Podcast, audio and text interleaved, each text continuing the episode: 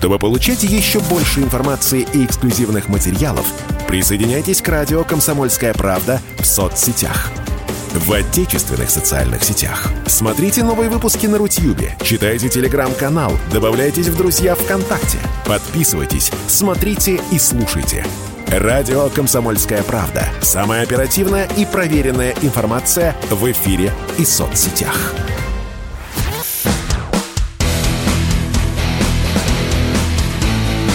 Программа с непримиримой позицией. Утренний Мордан. Всем здравствуйте! В эфире радио «Комсомольская правда», а я Сергей Мордан. Трансляция началась на YouTube-канале Мордан Эфир. Подписывайтесь. Сегодня днем я в телеграм-канале Мордан брошу ссылку на резервный YouTube-канал, потому что, видимо, в ближайшее время таки нас застрайкуют. Не а, по-украински, застрайкуют, потому что это означает забастуют, а забанят опять э, функцию прямой трансляции. Так что подписывайтесь на телеграм-канал Мардан, вся информация будет публиковаться сегодня там в течение дня.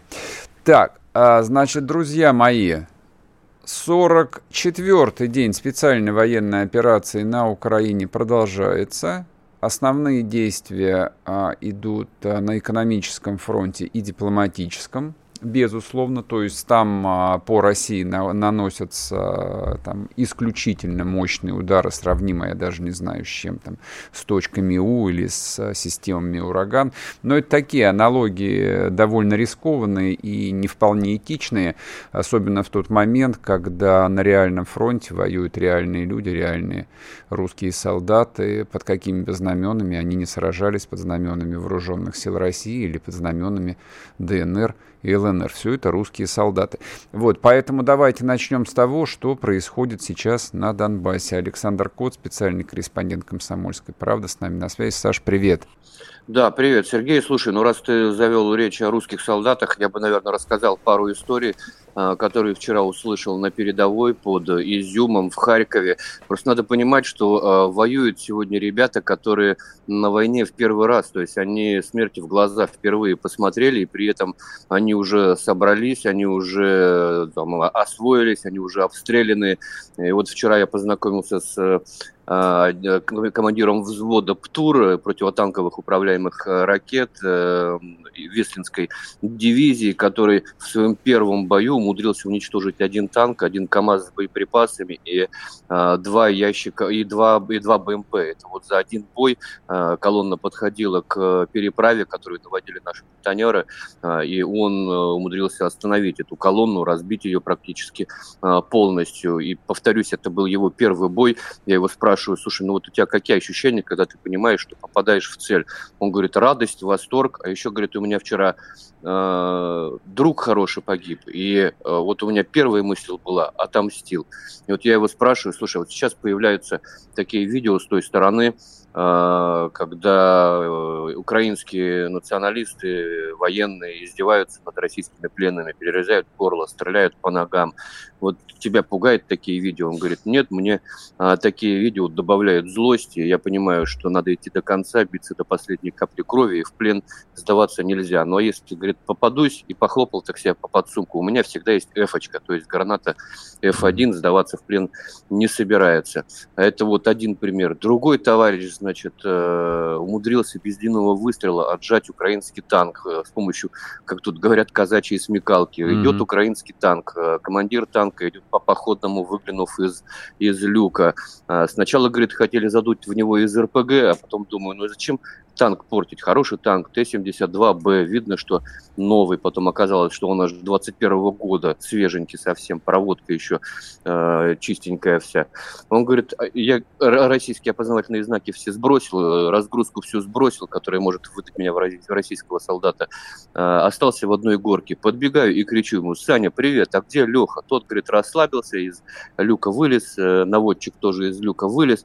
Я, говорит, с одним ПМом запрыгиваю и просто повышаю вышвыривал их из танка. Они там заверещали, не стреляли, не стреляли. То есть без единого выстрела, не причинив вреда машине, забрали эту машину. Сейчас она стоит на позициях российских войск под Каменкой, уже расписанная тактическими знаками Z. Собственно, на этой Каменке и дальше идет наступление в направлении Славянска всю ночь сегодня шли тяжелые бои.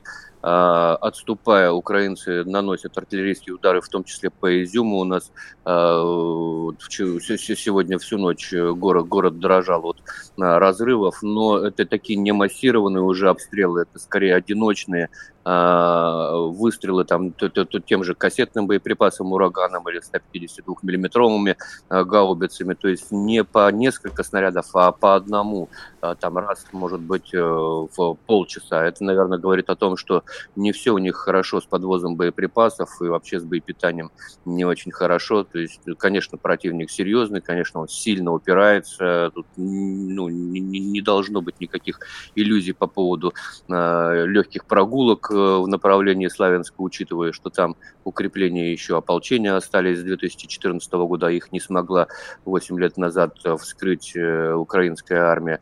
Вот. Но все равно они то, тоже не вечные, тоже и боеприпасы у них не вечные, и люди. Саша, скажи, пожалуйста, коль заговорили о подвозе боеприпасов, какие сейчас э, вот остались основные транспортные артерии, по которым происходит э, снабжение частей ВСУ в этом районе? То есть, я, ну, то есть котла же нету. То есть... Ой, ну, у них, у них достаточно котла нет, у них со снабжением сейчас э, пока, пока все в порядке. Я напомню, что Славянск был в окружении, mm-hmm. и все равно шло снабжение. Э, то есть, ну, не, не то, что с этим проблем не было, но были и полевые дороги, и всякие дороги.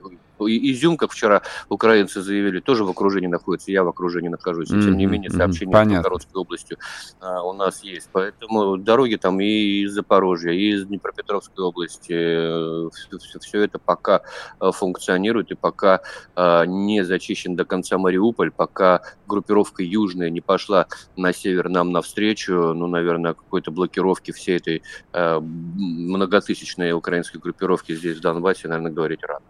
А есть какие-то прогнозы а, по Мариуполю?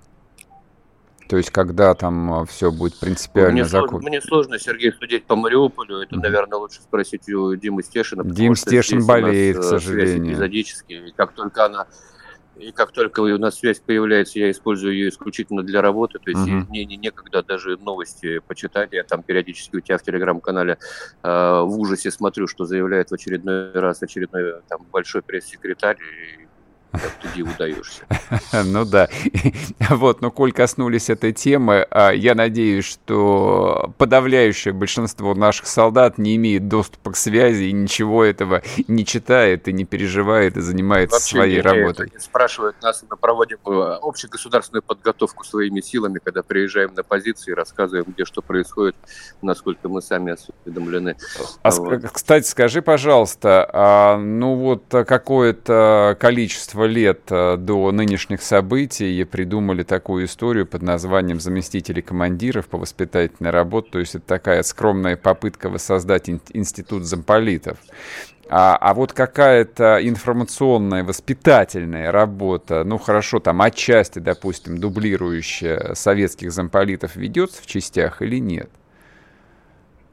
Ну, есть, нет, есть такая работа, ведется. Вот передо мной лежит свежий боевой листок э, цветной, который печатается. Угу. Тут и э, такая сводочка, что, что происходит в мире. И вот э, рубрика «Подвиги наших э, товарищей» здесь рассказывается. О, э, ну, вот о, о таких людях, как я тебе, да, рассказал, угу, которые угу. совершили какие, какие-то э, там ряда вон выходящие, хотя на самом деле тут будничный такой героизм на фронте, это есть, да. А, Александр Коц был с нами на связи, специальный корреспондент «Комсомольской правды» из степей Украины. Вот так вот, где, собственно, и решается сегодня судьба России. Вы не поверите, в очередной раз. Будем ли мы субъектной независимой страной или не будем? Ну, или не будем, не рассматривается, собственно. Это не вопрос, который предлагается к обсуждению. sportkp.ru О спорте, как о жизни.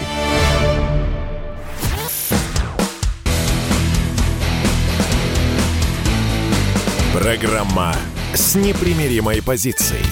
Утренний Мордан. И снова здравствуйте, и снова в эфире радио «Комсомольская правда». Я Сергей Мардан. Так, давайте мы еще немножечко обсудим то, что происходит э, на Украине, но, ну, непосредственно на Украине, но о чем э, нам еще говорить, да, уже 40 дней, уже пятый десяток пошел, вот, как, в общем, эта тема, она заполняет абсолютно все информационное пространство, и я думаю, что будет определять его еще очень долго. Ну, по моим прогнозам, так, ну, как минимум на пару лет. Это если оптимистично, а если нет, ну, тогда, в общем, может и подольше.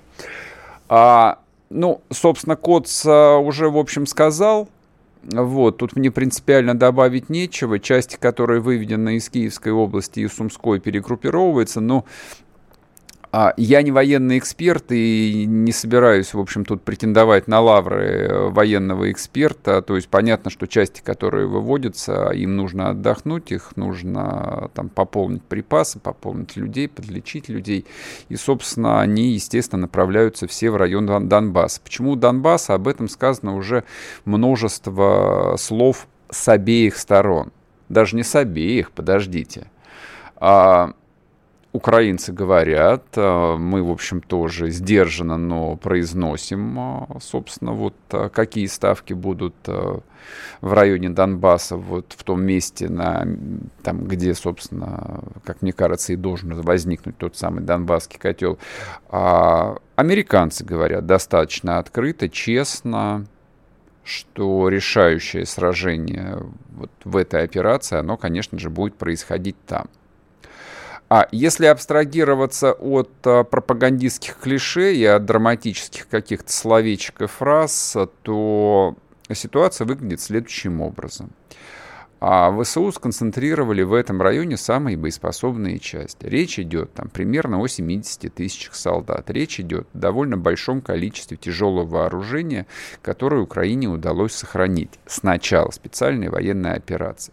Второе соображение, которое обязательно нужно иметь э, в виду и просто понимать, насколько все серьезно. Вот вчерашнее заявление Блинкина о том, что они поставят Украине по 10 джавелинов на каждый российский танк, а это не риторика. А вот даже то, что Коц написал в последнем своем репортаже, который вышел на комсомолке, а, вот я сейчас цитирую. А, «Отстрелянные джавелины валяются буквально у каждой хаты». Просто, чтобы было понятно. Еще что нужно понимать. А, вот эти противотанковые системы — это очень серьезное вооружение. Это не старый добрый советский РПГ, с которым воевали еще афганские маджахеды.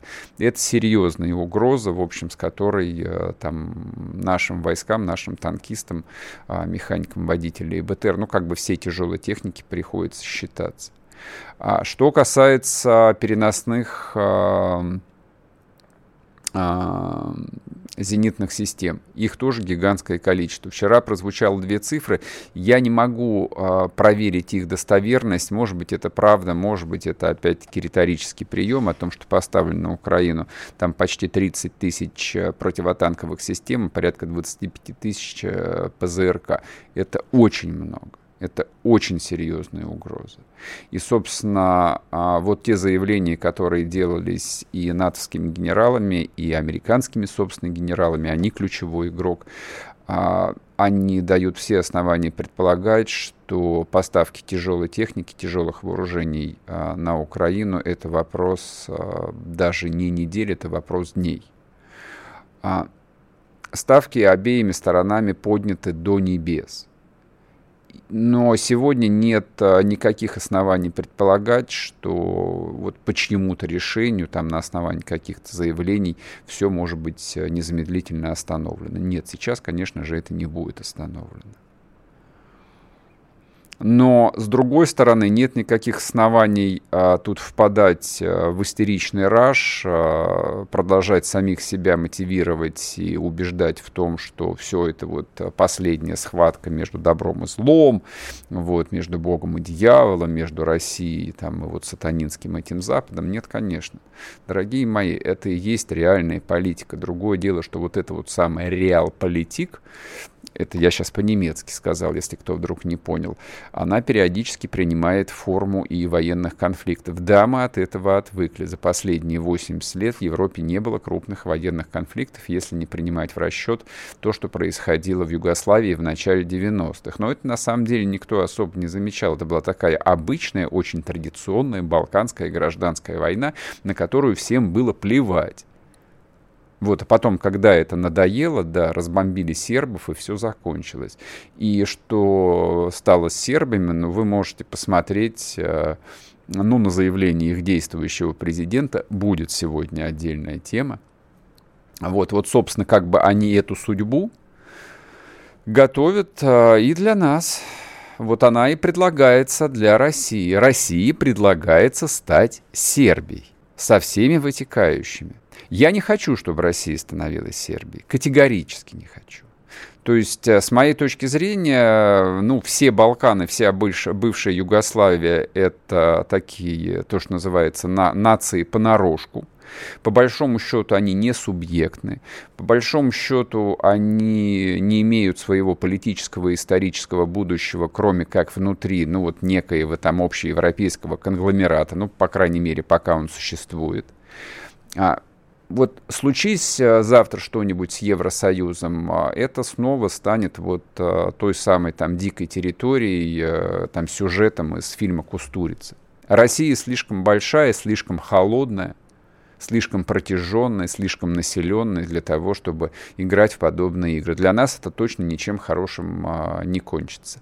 Поэтому меня, там а, постоянно удивляют рассуждения, ну, вот тех людей, которые, ну, не знаю, как, как они себя сейчас идентифицируют, э, там, оппозиционными людьми, либералами или там, антипутинистами, не имеет никакого значения определения. А меня удивляет вот что, а, что они не понимают, что, в принципе, вот логика а, исторического развития России вот кто бы ни стоял на самом верху, не дает э, никакой свободы маневра. Вот кто бы не был в Кремле, правда, все по большому счету предопределено. Мы живем в большой холодной России, которую с севера омывает Северный Ледовитый океан, слева мелкое Балтийское море, Справа Тихий океан, такой же ледяной, не очень судоходный. А с юга э, нас подпирают множество очень странных соседей, своеобразных соседей. И ни один из этих соседей не похож на какую-нибудь Швейцарию или Финляндию. Финляндия вообще это единственный нормальный сосед, который у нас был до последнего времени, но, видимо, с ними тоже что-то будет в ближайшее время происходить, тоже об этом поговорим. Это тоже важно. Вот, собственно, как э, обстоит... Э, вот, вот, собственно, где место России в мире и э, то, что определяет логику происходящего с Россией все последние, ну, я не знаю, там, несколько сот лет. Хорошо, давайте вот возьмем там 200 лет, которые мы более-менее можем окинуть своим взглядом. Не как древность, а как нечто там относительно понятное. Вот, собственно, и все. Но нагонять э, лишнего ада и фантазировать э, в категориях э, империи Карла Великого или, не знаю, или Наполеона не стоит. Я полагаю, что не стоит. Вот. А что меня занимает более всего, и всех, наверное, занимает, и все ждут этого момента, когда же, наконец, произойдет э, некий там перелом в этом конфликте, когда наступит кризис. Должен быть кризис, как э, в человеческой болезни после чего либо человек помирает, либо он идет на поправку. Как мне кажется, вот действительно масштабное большое военное столкновение, а иначе зачем концентрация такого количества там, боевых частей, настоящих причем, то есть не инсургентов, не каких-то партизан, не каких-то ЧВК. Там сражаются полноценные воинские части, армии, регулярной армии. Вот должно произойти нечто такое, нечто такое большое, что и предопределит дальнейшую картину. После чего, да, наверное, начнут встречаться мужчины в серых и темно-синих костюмах и разговаривать о чем-то, в общем, скучным, неинтересным и не вызывающим такой всплеск эмоций, как а, вызывают любые разговоры о военных действиях, о том, что вот а, где-то захвачен танк, а где-то удалось штурмовать какой-то населенный пункт. Но все закончится все равно именно этим. Уместно ли сейчас об этом говорить, я не знаю. Ну, точнее, знаю, нет, мне кажется, неуместно и бесполезно. Этого не будет. Все равно должно произойти еще некоторое количество событий, прежде чем а, вся эта история перейдет в стадию кабинетных обсуждений.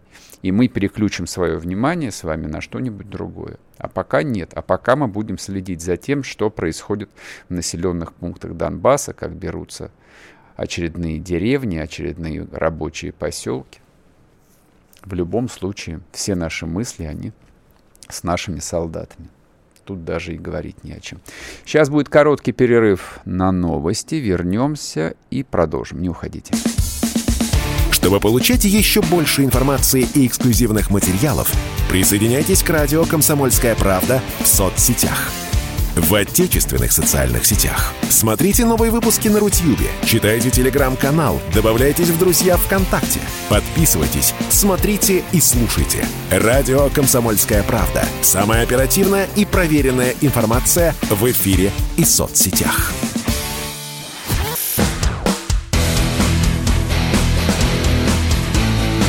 Программа с непримиримой позицией. Утренний Мордан.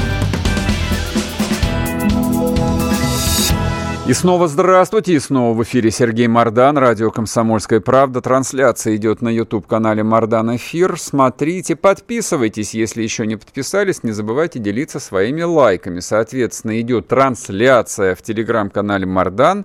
Ну, в общем, как бы хотите смотреть или хотите читать, для этого тоже придется подписаться для начала. А с моей точки зрения, важнейшее событие вчерашнего дня состоялось, вы не поверите, в Государственной Думе Российской Федерации. Там выступил глава правительства Михаил Мишустин. А, естественно, а, его выступление было посвящено все тем же самым украинским событиям, но в контексте российской экономики. И вот а, происходящее именно в российской экономике и те решения, которые вот так сказать, в этой рамке принимаются, мне кажется, и являются самыми принципиальными, стратегическими абсолютно. Вот, знаете как, главная битва главная битва, она ведется именно в этом пространстве, испещренном знаками рубля, доллара, евро, где происходит движение денежных потоков, а, цистерн с нефтью, там, титановой губкой и все остальное. Поэтому на Михаиле Мишустине, на правительстве, конечно, лежит просто фантастическая, колоссальная тяжесть, колоссальная ответственность. И мне кажется, вот имеет смысл подробно поговорить и об этом выступлении, что важного там прозвучало, какие важные решения за эти 40 дней всем экономическим блоком, я сюда включаю не только, собственно, правительство и Центральный банк, естественно, здесь же находятся – и те люди, которые отвечают за экономику внутри администрации президента, все это одна система. Вот что принято и что им еще предстоит принять для того, чтобы выстоять, для того, чтобы выдержать просто невероятной силы а, удар, который обрушился на страну именно в экономическом плане. Илья Гращенков, политолог, гендиректор Центра развития региональной политики, с нами на связи. Илья Александрович, приветствую вас. Да, доброе утро. А, давайте поговорим с вами про выступление а, Мишустина. Ну вот пока что первый взгляд. На пер, на, вот на мой а, там беглый взгляд, оно было таким, ну, довольно ритуальным, очень необычным. А, в принципе, как и всегда и Мишустин, и Медведев там до него, а, вот выступая перед депутатами, особо не, углубляли, не углубляются там в какие-то вот особо там острые вещи, какие-то специальные вещи. А, вот но что мне показалось важным, вот лично для меня, мой субъективный взгляд, Мишустин излучал оптимизм, причем такой э, открытый, э, убедительный. И в данной ситуации это принципиально было важно. Вот не делать тревожное выражение лица, а там, дать понять в том числе и депутатам, ребят, спокуха, все будет нормально. Вы поверили или нет?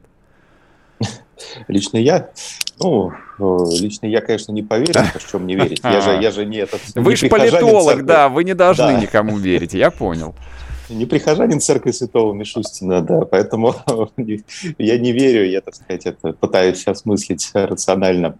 Вот, вообще, конечно, вы правы, да, что есть э, спецоперация, а есть, в общем-то, война, которая объявлена, кстати, Россией официально. Э, было э, заявлено не раз, что цель санкций является уничтожение экономики России. Вот. Что значит уничтожение экономики? Значит, что социальное государство России может прекратить свое существование вследствие этих санкций. А вслед за ним уже как бы и Россия как некое территориальное образование. Вот. Поэтому mm-hmm. Мишустин здесь как раз такой действительно генерал да, экономических войск, который должен э, в это военное, самое главное, послевоенное время выкатить какой-то план противостояния вот этим э, значит, боевым действиям против экономики России. Вот. Но его уверенность излучаемая говорит о том, что он живет в таком солнечном 2019 году. Вот. Ну, такой легкий кризис нас поразил. Вот поэтому как бы он рассказывает о пакете санкций, э, антисанкции, да, там двух пакетах, которые вот приняло правительство, что там чуть-чуть налоги мы сбавим, там чуть-чуть пресс сбавим, вот какие-то помещения выделим там айтишникам, ну, типа, все будет хорошо. Вот, справимся, там, значит, вы, выстоим и так далее.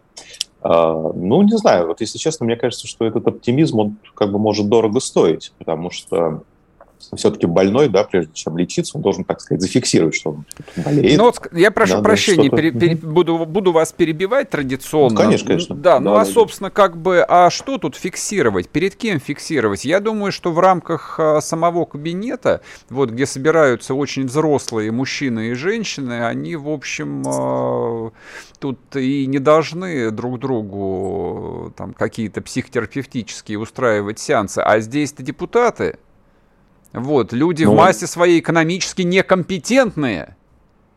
Ну почему? Есть э, куча депутатов, там тоже наш друг Миша Делягин, э, которые выступали долгие годы с радикальными предложениями. Это, там, например, там, качнуть экономику влево, или там угу. партия «Новые люди», качнуть или экономику вправо. вправо. Да. Угу. Вот. Или, например, там, а давайте напечатаем денег э, и раздадим их там либо людям, и тогда правые говорят, да будет инфляция. Или наоборот, раздадим предприятие. Тогда мы, значит, э, стимулируем развитие рынка. И это как раз вопрос депутатам, что делать-то? Вот, э, например, печатать деньги два года назад было стрёмно, потому что э, действительно инфляция, значит, Центробанк, так сказать, держал там курс, все боялись. Но сегодня в состоянии войны можно, так сказать, вот эти резкие движения обсуждать как минимум давайте решимся. Вот сейчас уже терять нечего. А вот скажите, того, чтобы... Илья, Илья, простите, а вы правда считаете, что вот эти вот, возможно, резкие радикальные решения, их а, надо обсуждать с депутатами, а не с узким кругом а, экспертов? Так депутаты же это, ну, по идее, да, представители народа, вот, и как не с ними э, как бы вести какие-то как раз диалог с населением. Потому что население у нас э, либо охвачено там патриотическим угаром, угу. либо разъезжается массово. Вот, и все говорят, никто нам ничего не объясняет, да, кроме там э, пропаганды с двух сторон. Так вот, поговорите хорошо не с населением, хотя бы с депутатом, чтобы они потом, как толмачи, да, своим каким-то аудиториям пересказали, что вот был Мишустин, скажем, Мишустин предлагает то-то и то-то. И они говорят, да, вот он прекрасно, давайте действовать так. Или говорят, нет, он дурак, предатель, значит, давайте его уберем как медведя. Вот должны быть какие-то полярные точки зрения. А вот эти вот мантры, значит, все хорошо, все хорошо и будет еще лучше, вот. Но ведь, слушайте, через месяц, даже, э, нет, через два, да, вот у нас будет посевная. Угу. Вот. Вот, вот первое, с чем мы столкнемся, что он даже говорил здесь, э, нехватка семян, которые у нас импортируются, нехватка сельскохозяйственной техники, нехватка, э, всего там нехватка. А к осени это может привести к тому, что у нас там банально нет продовольственной безопасности, да, то есть жрать будет нечего. Мы об этом хотим поговорить с Мишустиным или нет? Или мы нет, хотим услышать Нет, том, что... а я вам скажу, я вам скажу, нет, не хотим. А вот, ну вот кто подобные вопросы, в принципе, из депутатов может задавать? Вот, а почему их надо задавать главе правительства? А, то есть, как бы, если есть конкретный вопрос по посевной, ну, тогда вызовите младшего Патрушева и задайте ему вопрос, а, ну, либо проведите беседы с главами крупнейших агрохолдингов. Мне, честно говоря, а, ну, я понимаю, что мы ограничены там двумя деловыми газетами, никаких там алармистских а, вот сюжетов про то, что нет семян, не попадалось. По-моему, до начала специальной военной операции успели запастись.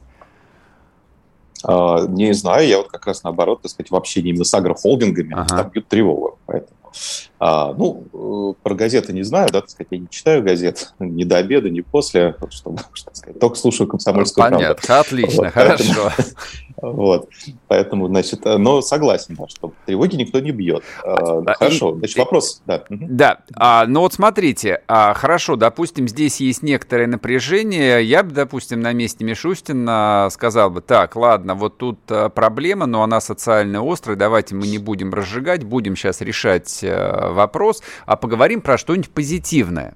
Но он, соответственно, и предложил отличную позитивную повестку, которая должна идеально лечь на сознание и упоротых ура-патриотов, и э, рефлексирующих условных э, всепропальщиков-либералов. А вот у нас есть авиастроение, а вот мы дали денег, и еще дадим денег, и за два года встанем на крыло. Чем не тема? Так нет, тема просто... Э, я помню, такая была байка в свое время про то, как Сталин посылал, значит, фильм «Волга-Волга» Черчи... Э, нет, Рузвельта. Вот. И, значит, э, там был такой месседж, что вот там песня про пароход, что он медленно идет. Вот. И, значит, медленно-медленно вы раскрываете там второй фронт. Так вот, тут та же самая история, да, то есть э, правительство делает что-то, принимает пакеты, но очень медленно. Э, вот, и депутаты должны им закинуть э, вот это чаяние, что хорошо, первый, второй проскочили, но третий и четвертый пакеты должны быть такие же бомбические, как э, и, собственно, и санкции объявленные. Ага. У нас, извиняюсь, нефтяной эмбарго да, висит, так сказать, домокловым мечом. Так давайте что-то противопоставим. Например, там, либерализуем рынок так, чтобы вот те, кто вы говорите, там, станем на крыло, реально смогли это сделать. Потому что сегодня они могут стать на крыло, а завтра они станут на крыло, так сказать, в прокуратуру, потому что закон-то, так сказать, не менялся. Э, вот, и сейчас начнут выяснять, там, что а что это вы тут разорвали тут цепочку, mm-hmm. а что это вы тут вот как-то там не так. Я еще раз повторяю, да, у нас идет война. В войне должны быть э, э, объявлено военное время в экономике в том числе. И это военное время, в отличие от боевых действий, не должно как раз сужать пространство для людей. Оно должно максимально их расширить. Типа делайте, mm-hmm. что хотите, только спасите ее. Вот, поэтому, да, у Мишустина, в принципе, как бы хорошие идеи, просто недостаточно докрученные до сегодняшнего дня. То есть я его не то что критикую, как раз за то, что как бы слишком благостное настроение, оно расслабляет. То есть вместо того, чтобы придать пистона, в том числе и парламенту, mm-hmm. Мишустин сказал, что все хорошо, типа сейчас уйдем на каникулы, там, а к осени вернетесь, так сказать, там поговорим еще. Но mm-hmm. это же неправильно. Ну, посмотрим, поживем увидим. Спасибо большое. Илья Гращенков был с нами политолог, гендиректор Центра развития региональной политики. Но вот Илья Александрович, он такой человек э, скептического склада ума, и это замечательно. А сейчас, после короткого перерыва на новости, я вас буду окормлять э, историческим оптимизмом и вселять э, веру в завтрашний день. Поэтому, ежели хотите хорошо и счастливо прожить выходные, не уходите. Чтобы получать еще больше информации и эксклюзивных материалов, присоединяйтесь к радио «Комсомольская правда» в соцсетях. В отечественных социальных сетях. Смотрите новые выпуски на Рутьюбе, читайте телеграм-канал, добавляйтесь в друзья ВКонтакте, подписывайтесь, смотрите и слушайте. Радио «Комсомольская правда». Самая оперативная и проверенная информация в эфире и соцсетях.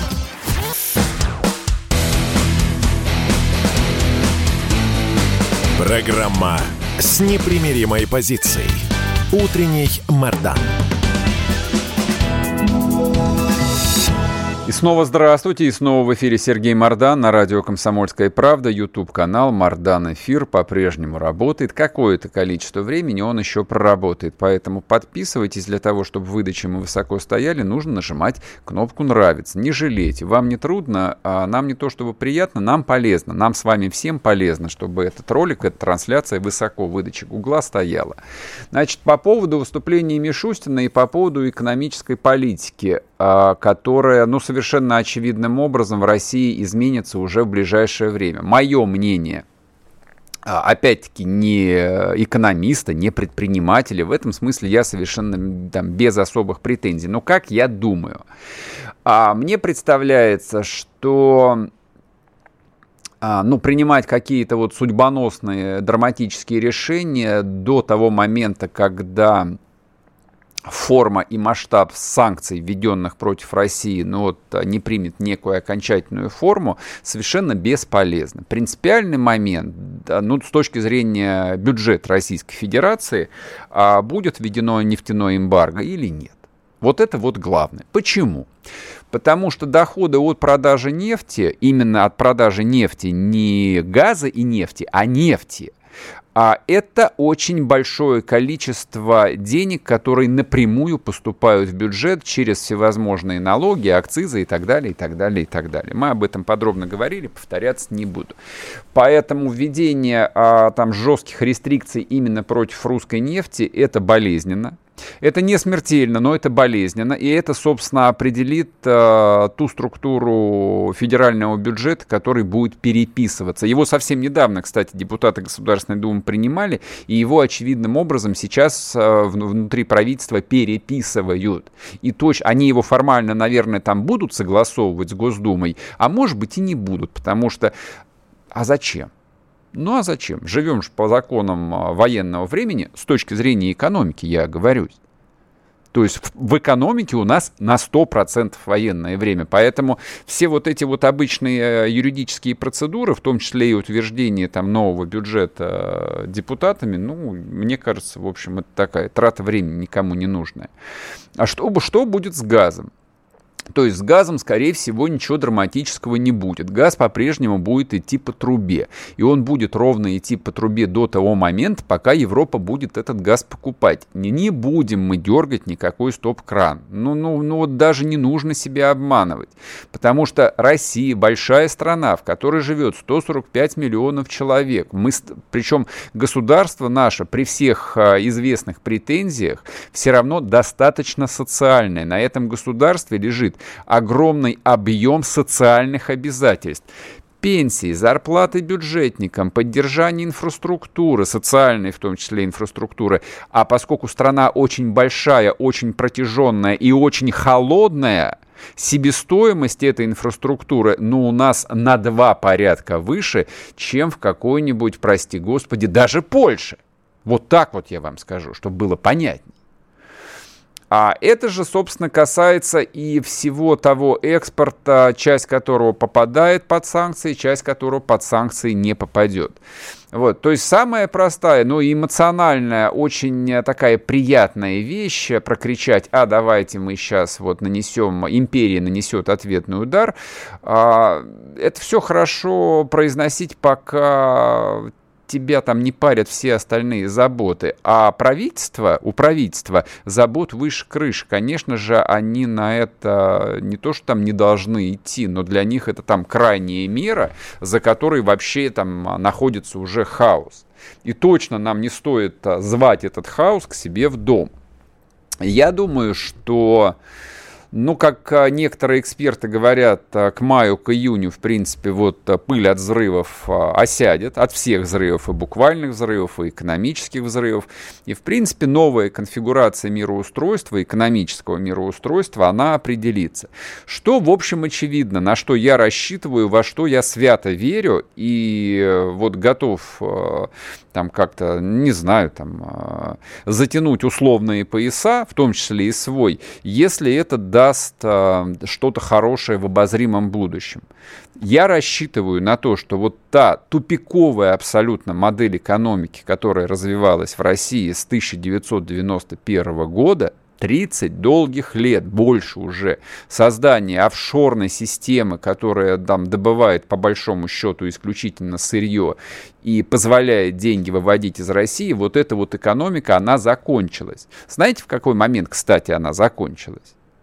Не в момент, когда там Штаты или Евросоюз ввели санкции. Она закончилась а, ну, вот первым прологом стал арест а, половины наших золотовалютных резервов, такая вещь страшно болезненная, очень травмирующая.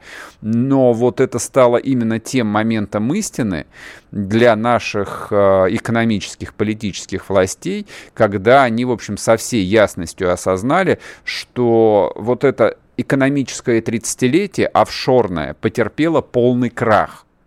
Полный крах. Вот э, эту открытую, там, э, то, что называется, либеральную экономику никто не оценил.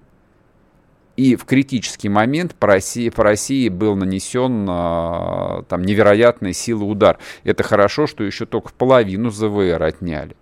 А если бы не подготовились к этому моменту, если бы часть золотовалютных резервов форсировано в течение последних там двух-трех лет не переводили в юани и в золото, то было бы еще больнее.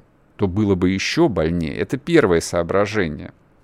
А вторая часть вот этих же самых решений – это ужесточение валютной политики Центральным банком.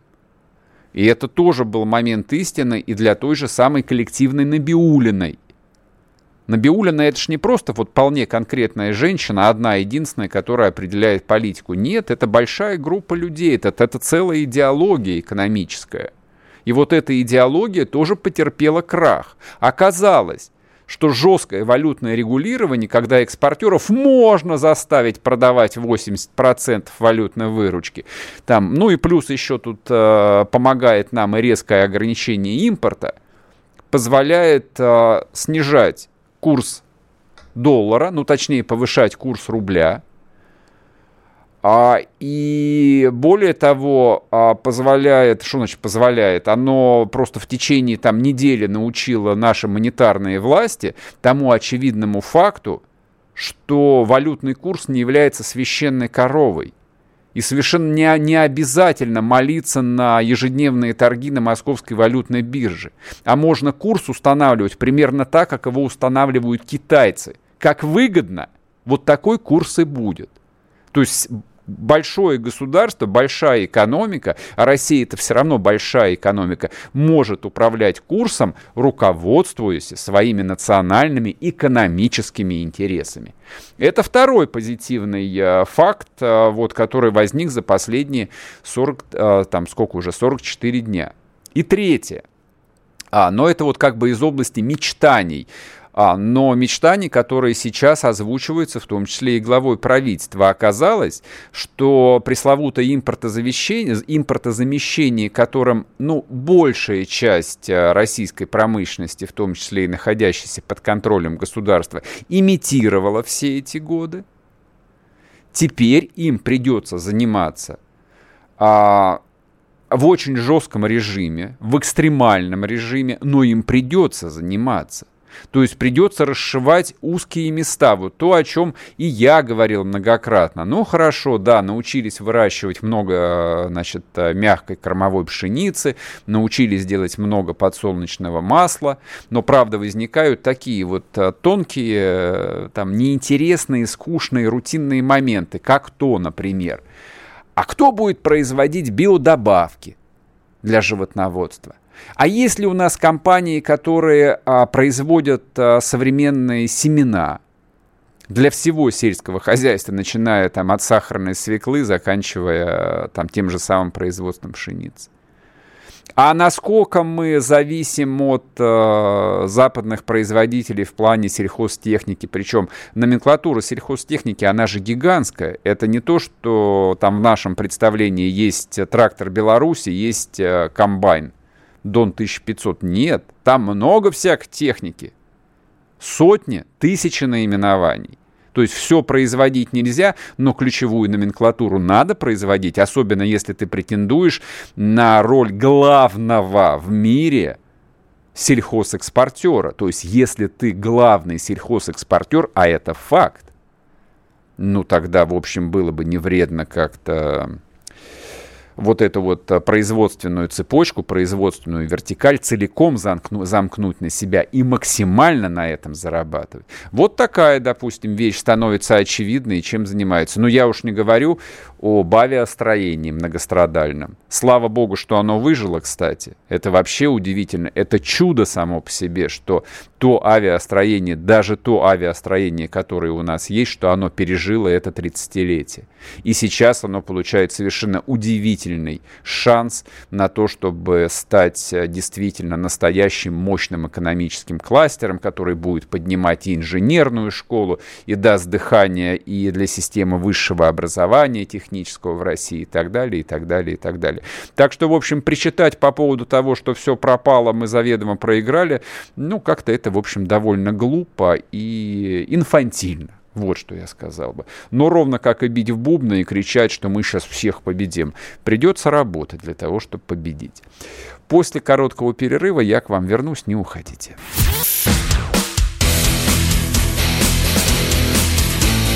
Утренний Мордан. Вы слушаете радио «Комсомольская правда». Здесь самая точная и оперативная информация о спецоперации на Украине. Репортажи наших журналистов из зоны боевых действий. Много населенных пунктов брали вообще без боя, потому что ВСУ или националистические батальоны оставляли и бежали. В самом Донецке, по сообщению жителей, по нашим личным ощущениям, ночь прошла относительно тихо. Мне командир сказал, что у них там просто интенсивная перестрелка идет с обеих сторон. Заявление официальных лиц. Поэтому рассказывать, что Россия не вела переговоры или отказывалась, ну, это вранье. А 8 лет что мы делали? Ждали, терпели, просили, показывали, демонстрировали материалы. Комментарии экспертов. Ошибки совершила киевская власть, потому что на ее территории происходил конфликт. Срочные новости о ситуации вокруг Украины слушайте 24 часа в сутки на радио «Комсомольская правда». Никаких фейков, только проверенная информация.